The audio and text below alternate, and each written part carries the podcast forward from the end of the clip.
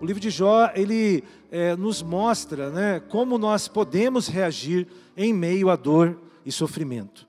E é o momento que nós estamos vivendo, é necessário que a gente aplique esse conhecimento da palavra de Deus em nossas vidas.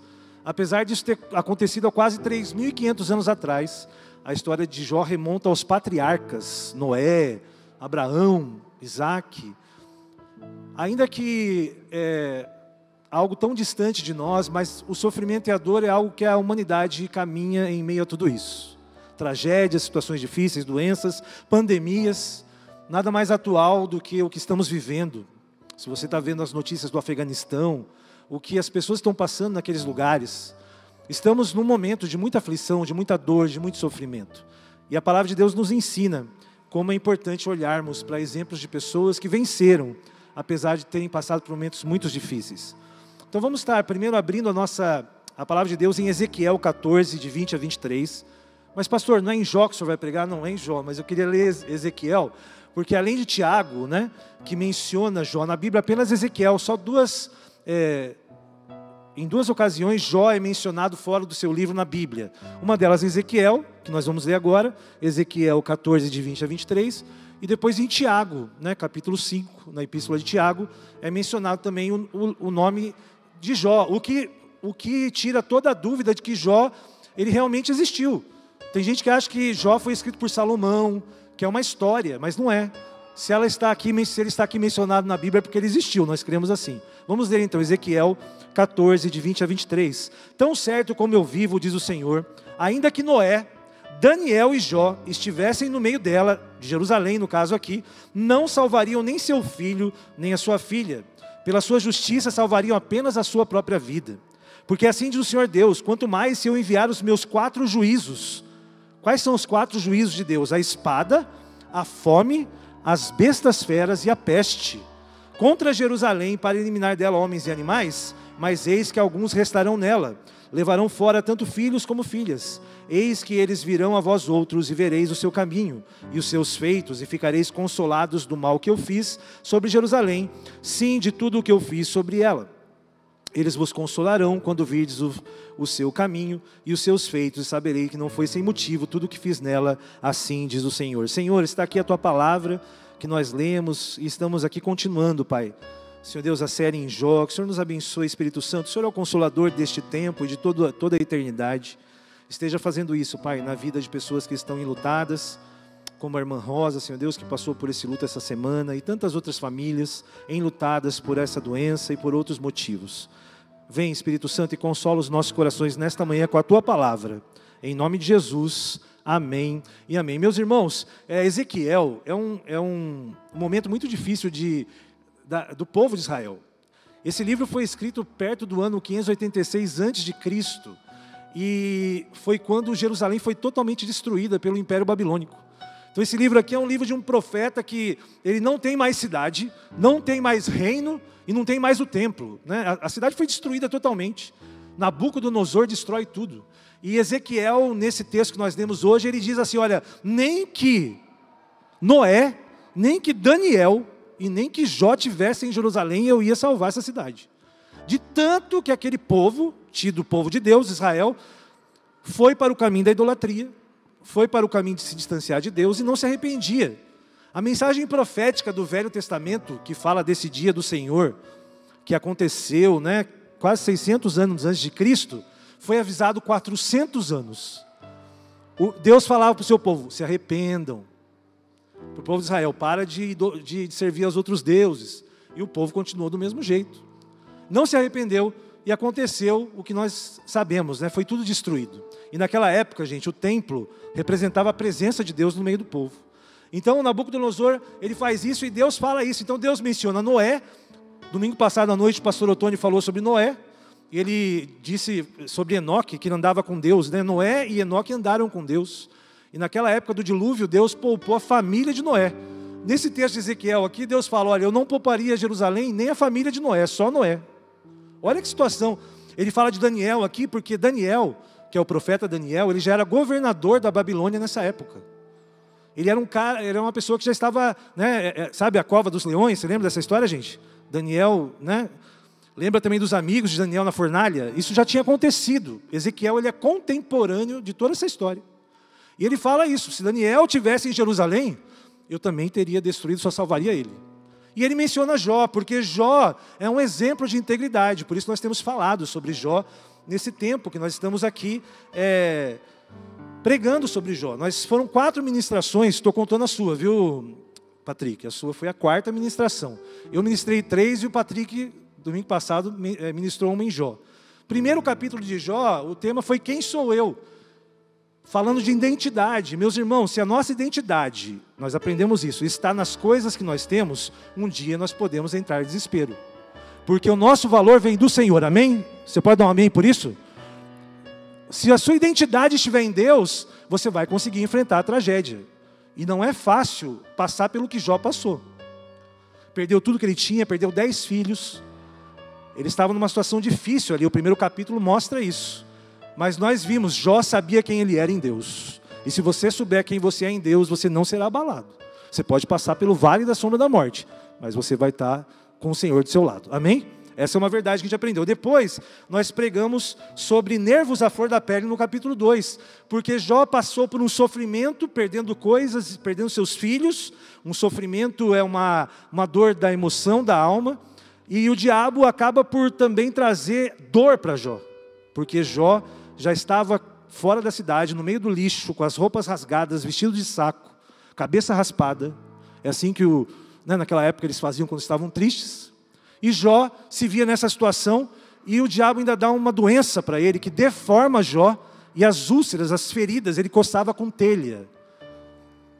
Nervos à flor da pele. O diabo queria fazer isso. Meus irmãos, a gente precisa entender que mesmo quando temos dor, mesmo, mesmo quando passamos por sofrimento, nós aprendemos que é possível você ter esperança enquanto você está vivo. Amém?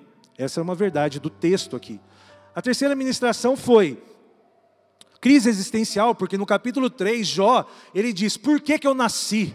E ele fala: Amaldiçoado seja o dia do meu nascimento. Porque se eu tivesse morrido quando eu nasci, eu não estaria vivo para experimentar toda essa dor e sofrimento. Ele fala isso, e nisso aproximam-se três amigos de Jó, ficam sete dias e sete noites à frente daquele homem, sofrendo e falando essas coisas, e eles não têm nem palavras, eles ficam em silêncio porque a dor de Jó era tão grande e o sofrimento dele era inimaginável. Essa é a situação, né? E o Patrick, na semana passada, pregou, né, ao meu ver aqui, sobre o mundo espiritual de Jó. Tô certo, Patrick? Era isso que você tinha falado? Assim, o Patrick fez a visão dele, né? Ele fez uma pregação domingo sobre Jó. E ele falou algumas coisas que eu anotei aqui, muito importantes, né? Ele falou assim: olha, é, a nossa integridade, como a de Jó, está em jogo, como num espetáculo em cartaz nas regiões celestes. Ele falou isso. Nós estamos constantemente sendo provados por Deus. Assim como Jó também estava sendo, né, a vida dele, o sofrimento dele estava sendo um espetáculo ali. Nós estamos cercados de uma nuvem de testemunhas, está lá em Hebreus, ele falou sobre isso. Estão assistindo como você está defendendo e eu a nossa integridade enquanto filhos de Deus nesse mundo. E ele disse também algo importante aqui, ele falou que é, nós, como os cristãos, diferente de Jó, temos a palavra de Deus para reivindicarmos as promessas de Deus sobre a nossa vida. Por exemplo, que o maligno não nos pode tocar. Amém, meu irmão? Tem uma promessa sobre a sua vida que não tinha sobre Jó, porque não tinha nem a Bíblia ainda. Quando aconteceu tudo isso? Está lá em 1 João 5,18. Sabemos que todo aquele que é nascido de Deus não vive em pecado. Antes, aquele que, nas, que é nascido de Deus, o, aquele aquele que nasceu de Deus o guarda e o maligno não lhe toca. Glória a Deus. Se Jó tivesse esse, esse Novo Testamento nas mãos dele, quando o diabo tocou ele ali no sua, na sua saúde, ele podia falar: Deus, pela tua palavra, pela tua palavra, o Senhor falou lá em João que eu não poderia ser tocado pelo maligno, mas Jó não tinha esse direito. Deus permitiu que o diabo fizesse isso. Aqui está uma lição, né? Entrega sua vida para Jesus porque você já tem essa promessa: se você for salvo por Jesus, o maligno não pode te tocar. Se você está com uma pessoa endemoniada e você chega ali, ela declara Jesus como Salvador, o demônio vai sair dela e nunca mais vai entrar. Agora, se você ficar brincando com o demônio, coração vazio, ele traz mais sete. É assim que funciona. Mas o demônio não pode possuir nem tocar no Filho de Deus, porque Em João tem uma promessa de Deus sobre a sua vida. Toma posse, meu irmão e minha irmã, eu tomo posse disso. Deus não pode, né? Deus, Deus ele, ele não pode fazer nada contra a palavra dele, porque ele é Deus, ele não muda. Glória a ele por isso. E entramos agora, meus irmãos, é, nesses capítulos, né? Entre os capítulos 4 e 32 de Jó, eu não vou ler todos, né? Os capítulos aqui, eu espero que você possa ler na sua casa, mas nós vemos vários diálogos entre Jó e aqueles três amigos que estavam ali, sentados sete dias em silêncio, vendo a dor e o sofrimento de Jó. Eles ficaram quietos, mas daí deu aquela coceirinha na língua, vou começar a falar. Né? Você ficou quieto, ó, até agora eu fiquei quieto, mas agora eu preciso falar alguma coisa, porque Jó pega e fala que maldito o dia que eu nasci. Aí ele falou: não, vou. Aí eles começam. Aqui começa a argumentação de Jó era que ele não devia ter nascido, que ele devia ter morrido. Eles ouviram isso e, na verdade, isso começa a ter uma contestação, né? É uma série de réplicas, tréplicas e direito de resposta. Começa do capítulo 4 até o 32. Meus, meus irmãos, nós temos aqui um debate. Esse é o tema de hoje. O tema da palavra de hoje é o debate. O debate entre Jó e os seus três amigos. Eu me lembro, na década de 80, não sei quem aqui se lembra, né, vai entregar a idade. Eu me lembro do primeiro debate político que teve no Brasil. Foi em 1989, né, um debate entre os políticos presidenciáveis. Nomes famosos, né, alguns já morreram. Alguém lembra do Brizola aqui? Estava lá. Estava no debate. O Brizola era uma figura, né? Gaúcho, se eu não me engano. Hã? Leonel Brizola, tá vendo? Estava lá nesse debate. Tinha também um bem famoso agora, na época não era tanto, que era o Lula. Estava lá também. Só que ele perdeu essa eleição, porque ganhou foi o Collor, que nem foi no debate, não sei se você lembram disso. Tinha uma FIFA Domingos, em final de contas. Eu me lembro desse debate, eu assisti esse debate ali, o primeiro debate, depois de anos de ditadura militar no Brasil, teve um debate ali entre os presidenciáveis, né? Mas o primeiro debate não foi esse, o primeiro debate foi aqui, ó. O primeiro debate do mundo foi entre os capítulos 4 e 32 de Jó. Foi o primeiro debate da história da, da humanidade que aconteceu aqui. Né? Jó tinha um argumento e veio o primeiro aqui. É, ele faz, você pode ler o capítulo 4 e 5 na sua casa, e ele afirma para que Jó sempre ensinou as pessoas enquanto estava tudo bem, e agora era a hora dele praticar. Os amigos já. Sabe aquele amigo ficou quieto e agora resolveu falar? E ele fala assim: Ó, Jó, agora é hora de você praticar. Na teoria é fácil, né, Jó? Só que ele esquece que o cara está deformado, gente, perdeu os filhos. Difícil falar isso para um amigo seu em dor. Eu penso assim, muito difícil. É aquele amigo assim que não tem dó de você, não. Ele já vai ali e fala: Não, agora é hora de você praticar. Ele é um amigo prático. Não sei se você tem esse tipo de amigo, mas ele é aquele cara que vai te falar a verdade, né? Fala assim: agora é hora de você ser crente, Jó. E lá no, no capítulo 7, 19 e 20, Jó, se você puder passar aqui para mim, né? Jó 7, 19 e 20, Jó dá uma réplica para ele faz, né? Ele fala assim: Até quando não apartarás de mim a tua vista? Até quando não me darás tempo de engolir a minha saliva? Se eu pequei, que mal te fiz a ti, ó espreitador de homens? Jó chama Deus de um espreitador de homens. Afinal, os olhos de Deus estão sobre a terra ele fala isso, né? Ele, e ele fala assim: Por que fizeste de mim um alvo para ti, para que a mim mesmo me seja pesado? Não adiantou nada o que ele faz, falou para Jó. Ele fala: Deus, ele me escolheu de alvo, estou sofrendo. Estou sofrendo, eu sou alvo do espreitador de homens. Muito interessante essa forma de chamar a Deus, né? Do espreitador de homens. Aí, né, já vem o segundo amigo, né? Que já agora é minha vez. Bildade começa a falar no capítulo 8 e fala assim: Olha, já que Jó se julga inocente Ó, ô Jó, você se julga inocente? Eu, se eu fosse você, fazia uma retrospectiva. Vai ver que seu pai fez alguma coisa errada. Vai que seu avô, seu tio, já, já entrou no assunto aqui o que a gente chama de maldição hereditária. Então, Bildade, ele fala assim: olha, se você não fez nada, Jó, alguém na sua família fez. Olha a sua situação, meu irmão. Olha a sua situação, alguém fez alguma coisa para você. Né? Aí entra os trabalhos aí de macumba. Alguém fez um trabalho na esquina para você, Jó. Impossível. Ninguém pode passar o que você está passando e não ter feito nada. E Jó, no capítulo 9, 10, versículo 18, você podia falar 10, 18, ele fala assim: Por que, pois, me tiraste da madre? Ah, se eu morresse antes que os olhos, que olhos nenhum me vissem. Ou seja, eles falaram e Jó falou assim: ó, quer saber? Vocês não estão sentindo a minha dor. Eu queria ter nascido. Quando eu morri, ele firma o, o argumento dele. Os amigos falam: não tem jeito de falar com esse cara. A gente fala para ele, ele fala: olha, eu não devia ter nascido. Não interessa se meu pai fez alguma coisa errada. Eu estou sofrendo. Olha aqui a minha situação, eu estou me coçando com cacos. Olha a situação de Jó, meus irmãos. Aí vem o terceiro, né? O terceiro amigo, gente, é aquele que vem com os dois pés no peito de Jó. Esse, esse Zofar aqui não é, não é Jafar, não é, Jafar, não é Jafar, não, tá? É Zofar. Esse Zofar aqui, pastor Samir, ele vem assim, doído, e ele fala assim: ó, eu exijo um direito de resposta, sabe? Igual os debates, quando a pessoa fala alguma coisa que ofende. Jó falou, aí o, o Zofar falou assim: Jó está me ofendendo com isso aí que ele está dizendo. Ele fala assim: ó, eu, eu, ele só fala besteira. Gente, está aqui no capítulo 11 de Jó. Agora a gente vai ter que ouvir esse tagarela. Esqueceram de, de vez de Jó agora, gente, os amigos dele. Que ele estava sofrendo, machucado. É aquele amigo seu que que quando você pede ajuda, o cara ainda fala: ó, não, você tem que sofrer.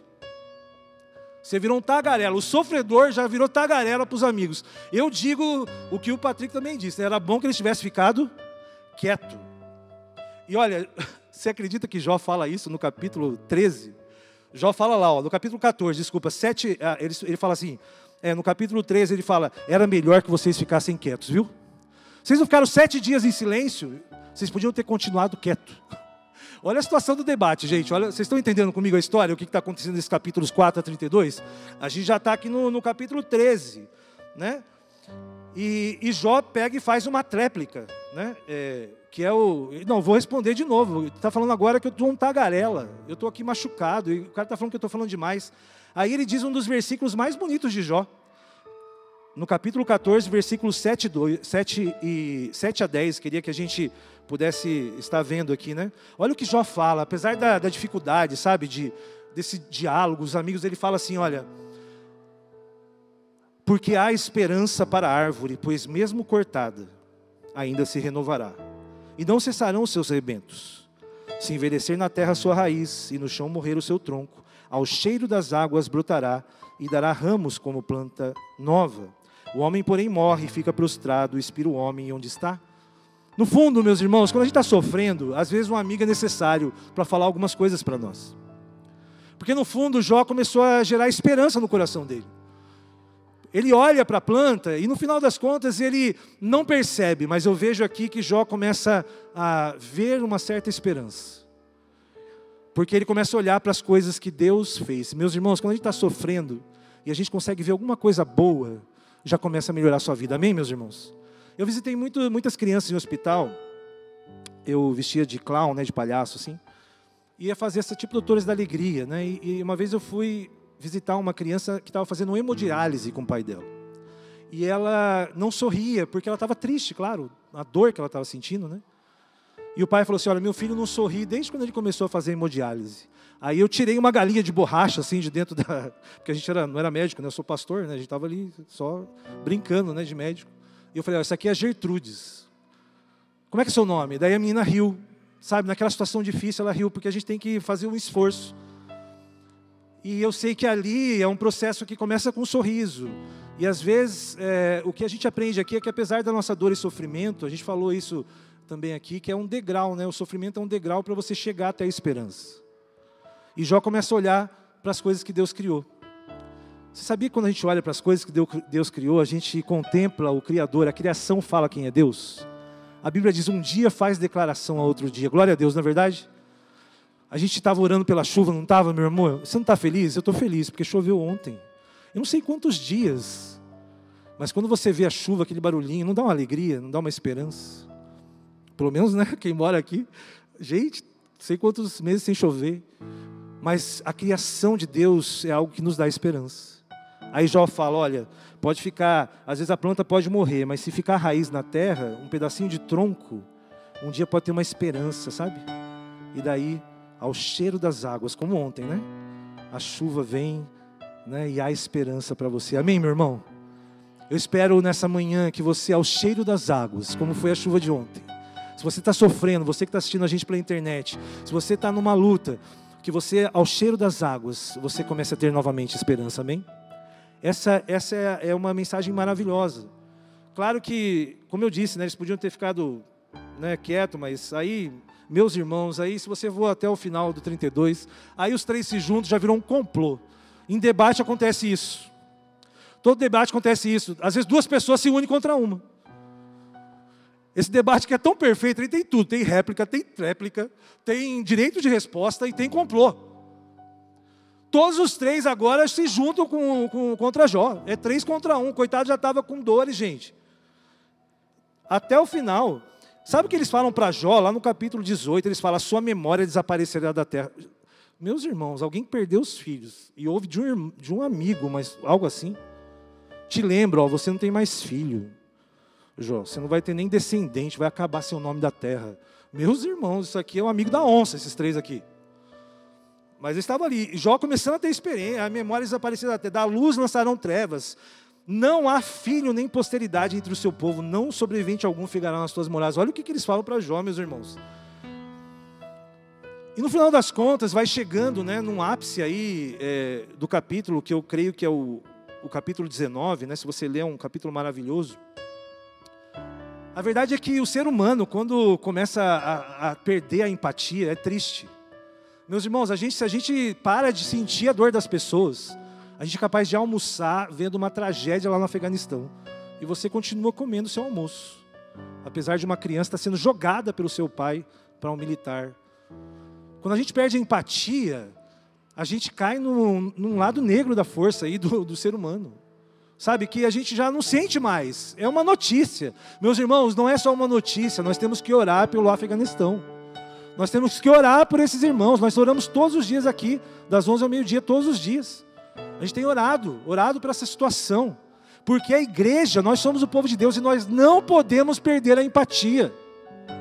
Nós precisamos chorar com os que choram, amém, meus irmãos? para que um dia a gente possa se alegrar com o que se alegram.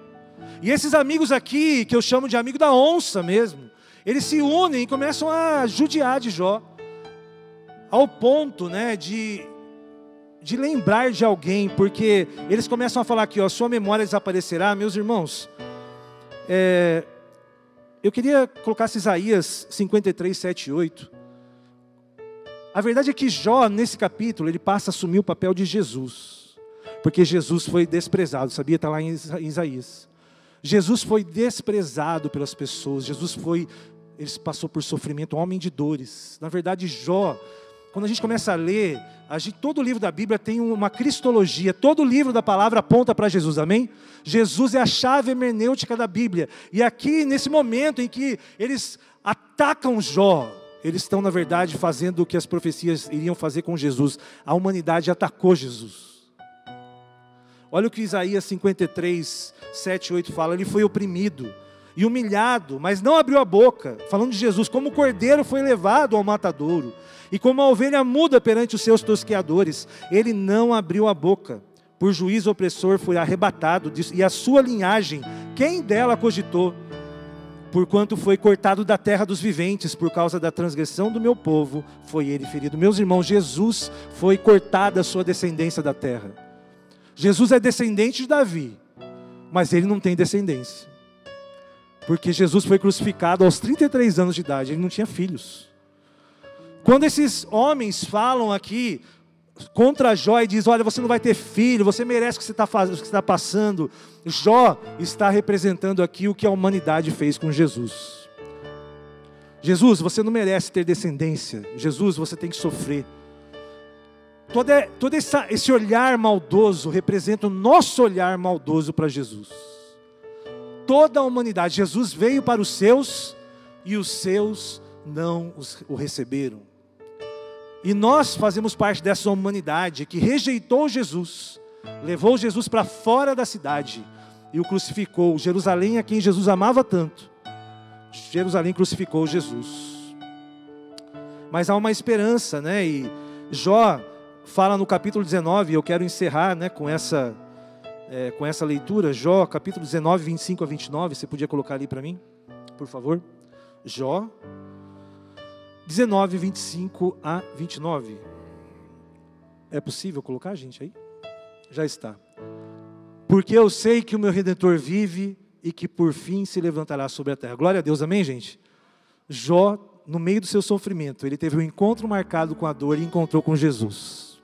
Olha o que Jó fala, meus irmãos. 3 mil. praticamente 1500 anos antes de Jesus nascer, e depois, consumindo a minha pele, contudo ainda em minha carne verei a Deus. Vê-lo-ei por mim mesmo, e os meus olhos, e não outros o contemplarão, e por isso as minhas entranhas se consomem no meu interior. Na verdade, que devias dizer, por que o perseguimos, pois a raiz da acusação se acha em mim. E o 29, temei vós a espada, porque o furor traz castigo à espada para, serdes, para saberdes que há um juízo. Meus irmãos, Jó, no meio do seu sofrimento, no meio desse debate, no meio das acusações, Jó teve um encontro com Jesus. Amém? Eu espero que nessa manhã você entenda que no meio do sofrimento você pode ter um encontro com o Senhor Jesus. Que Deus abençoe você e que as crianças podem sentar, viu, criançada? Tá gostosa a torta na cara? Tem gente comendo a torta que era para ser na cara. Podem sentar, viu, gente? A gente está terminando também aqui. Gente, no meio do sofrimento, se você conseguir ver Jesus, você vai ter essa esperança que tem a planta cuja raiz está na terra. A minha oração nessa manhã, meus irmãos, as crianças que entraram aqui, é que você esteja enraizado em Cristo. Amém, meus irmãos? Enraizado, porque mesmo que você sofra situações difíceis, mesmo que fique só o toco no chão, se você tem a raiz em Cristo, há esperança para o ferido. Ao cheiro das águas, vai brotar a esperança na sua vida. Jó fala aqui que ele estava com saudade de Deus e todos nós vivemos com saudade do nosso Criador. É assim que nós criamos. Essa, é, esse, esse debate aqui chega a uma conclusão única. Se você chegar ali no final, eles falam: olha, os amigos desistiram. Jó não, eles não conseguiram convencer Jó dos seus argumentos. Porque Jó conseguiu enxergar Jesus no meio do sofrimento. Não há argumento contra isso na sua vida, meu irmão, minha irmã. Se você crê nisso nessa manhã, que podem dizer o que disserem, ninguém pode tirar Jesus de você. Ninguém pode mudar isso na sua vida. Não há nada que não possa ser transformado em nenhuma situação que possa ser modificada na sua vida. É assim que eu creio. Vamos ficar de pé nessa manhã. Nós vamos estar fazendo uma breve reflexão. Eu queria que você colocasse na sua memória e fizesse como é, Jeremias fez, né? traga à memória aquilo que te dá esperança. E uma das coisas que o profeta diz é que as misericórdias do Senhor se renovam a cada manhã. E que a fidelidade do Senhor dura para sempre. Senhor, muito obrigado, Pai. Eu não sei, Pai, o que pessoas aqui é, estão vivendo, as pessoas estão assistindo a gente na internet nessa manhã. Eu não sei que sofrimento, que dor, Pai. Mas eu peço que tudo isso seja um encontro marcado com Jesus. Mesmo que pela dor, mesmo que marcado pela dor, marcado pelo sofrimento. Que todos aqui, em nome de Jesus, encontrem com Ele em meio à dor, em meio ao sofrimento. Eu peço, Senhor Deus, que o Senhor nos faça homens e mulheres, filhos e filhas de Deus, enraizados em Cristo. E que ao cheiro das águas, Pai, realmente venha, Senhor Deus, essa, essa cura que nós precisamos, como essa chuva de ontem, seja assim na nossa vida, Pai, refrigério. Nós lembramos agora das famílias enlutadas, Pai, nós lembramos agora de quem está no hospital. Lembramos agora, Senhor Deus, quem está passando por momentos de muita dificuldade. Famílias em luto, famílias sem esperança. Nós pedimos, Pai, e declaramos: há esperança que nós possamos declarar: Eu sei que o nosso redentor vive e ele se levanta sobre a terra.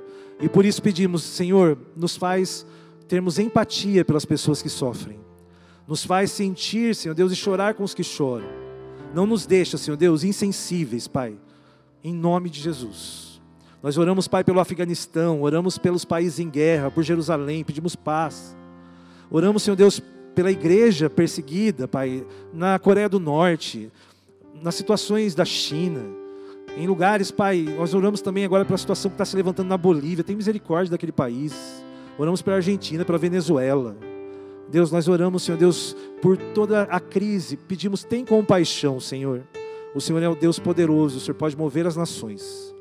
Deus, e que o Senhor possa, Senhor Deus, é, trazer, renovar misericórdia, Pai, compaixão sobre as vidas que estão sofrendo, Pai. É o que nós declaramos nesta manhã.